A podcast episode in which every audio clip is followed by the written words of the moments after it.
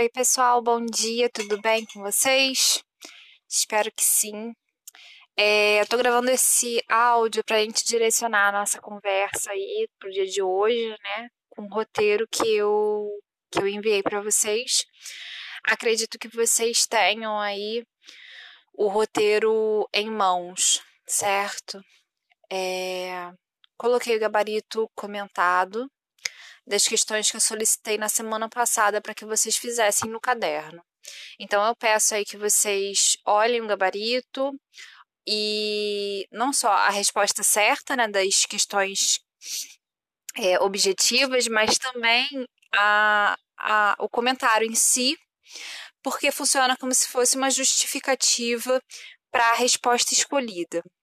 E quando eu falo que é importante vocês lerem o, o, o comentário feito, eu digo isso não só para vocês perceberem qual foi o raciocínio, qual foi o conteúdo empregado ali no, no, na escolha da resposta certa, mas também para vocês pegarem alguma coisa em relação à estrutura da resposta discursiva, né?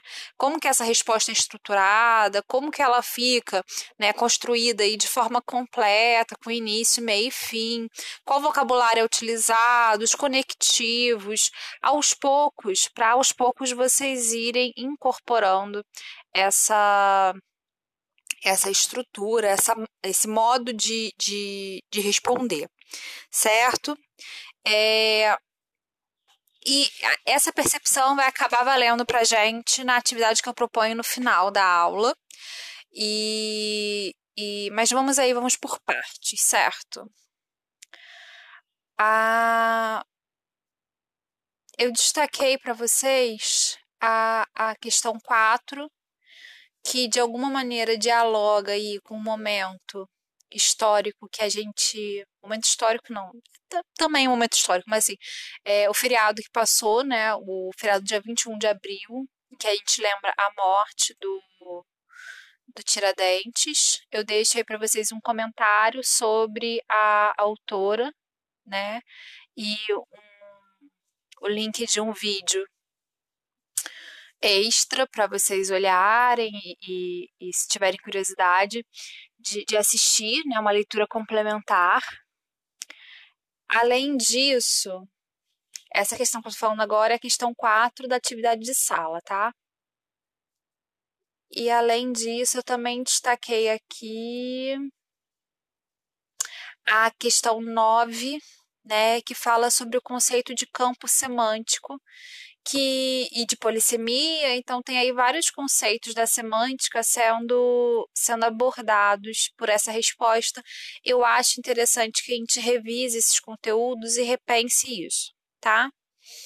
No final do, do gabarito, a gente eu botei para vocês a música O Bêbado e a Equilibrista, a composição dessa música é do Aldir Blanc, do João Bosco. O Aldir Blanc morreu ontem é, de Covid, né? Ele foi internado com infecção urinária e, e pneumonia e depois é, se descobriu aí que ele tinha a Covid-19. E essa música, o Aldir Blanc ele tem várias composições, mas essa em específico ela foi conhecida como o hino da anistia, na época que as pessoas começaram a voltar para o Brasil depois da ditadura militar, é, já com a, com a, anistia, ou seja, né, com o perdão da, dos crimes e tal, é, essa música tocava dia e noite nos aeroportos, dando boas-vindas aos brasileiros.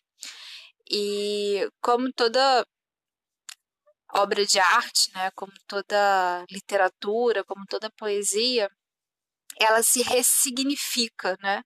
Se a gente for ler hoje em dia, é, bem, são outras outras mortes aí rabos de foguete, são é, outros loucos, são outras esperanças, né? Outros tombos da esperança e por aí vai.